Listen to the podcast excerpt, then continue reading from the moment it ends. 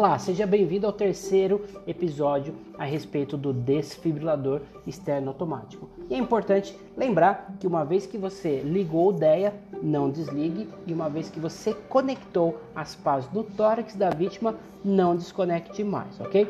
Se você está agora nesse terceiro episódio comigo, é importante reforçar que o episódio 1 e 2 trouxeram informações fundamentais que embasaram toda a nossa jornada até esse momento. Se você já escutou, fique à vontade em rever, compartilhar ou baixar esses podcasts, ou se você não escutou, os episódios 1 e 2, tudo bem, você pode seguir ouvindo esse terceiro episódio, mas eu recomendo que você escute os episódios 1 e 2, ok? Nesse momento eu vou trazer algumas situações especiais e a primeira dela é a preparação do tórax da vítima. Se o tórax da vítima não estiver pronto para receber o DEA, então pode sim haver o risco do DEA não funcionar corretamente, ok? Então a primeira situação é remover as roupas da vítima. As pás do DEA precisam estar coladas, aderidas diretamente na, na pele da vítima e não pode nunca ser aplicada sobre as roupas, ok? Você então deverá primeiro remover as roupas,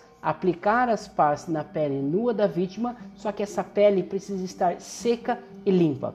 Se a vítima, portanto, então estiver molhada, você terá que secar o tórax da vítima para poder fazer a aplicação das pás. Se o tórax estiver sujo por alguma coisa, por exemplo, areia ou terra, a pá não vai grudar na pele. Então você vai ter que primeiro limpar essa vítima para depois aplicar as pás, ok? Uma outra situação também que me questionaram aqui, por isso eu estou trazendo esse áudio, é se a vítima tiver muito pelo no tórax.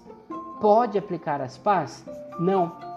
Se a vítima tem muito pelo no tórax, não aplique as pás. Primeiro, você vai raspar aqueles pelos, tá? Somente na área onde a pá vai ser aplicada. E a área da pá é relativamente pequena, então você não vai fazer uma depilação inteira no tórax da vítima, não. É só naquele local pontual para que você possa aplicar as pás, ok? Você pode usar gilete, é, bar, per, perdão, barbeadores ou outros tipos de mecanismos aí para poder raspar os pelos da vítima e aplicar a, as pás, tá bom? a, se a pá, novamente, se a pá não tiver perfeitamente aderida na pele da vítima, o desfibrilador não vai ser capaz de fazer uma análise do coração. Então essa é uma etapa crítica do processo.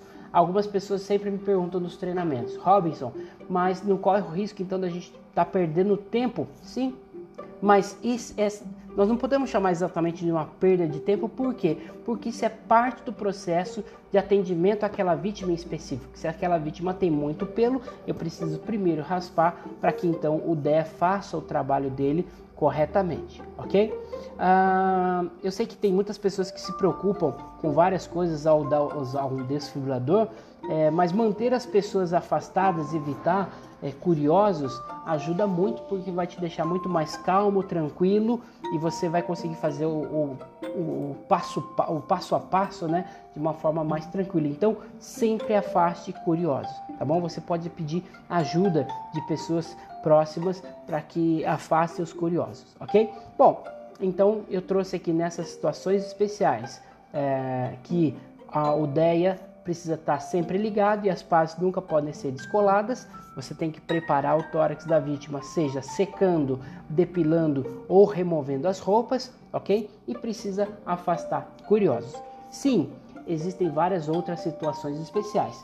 Eu espero que a gente faça um próximo episódio falando sobre mais situações especiais, porém é importante que você encaminhe as suas perguntas para que a gente trabalhe um conteúdo mais voltado realmente à necessidade de quem está nos acompanhando nesses podcasts.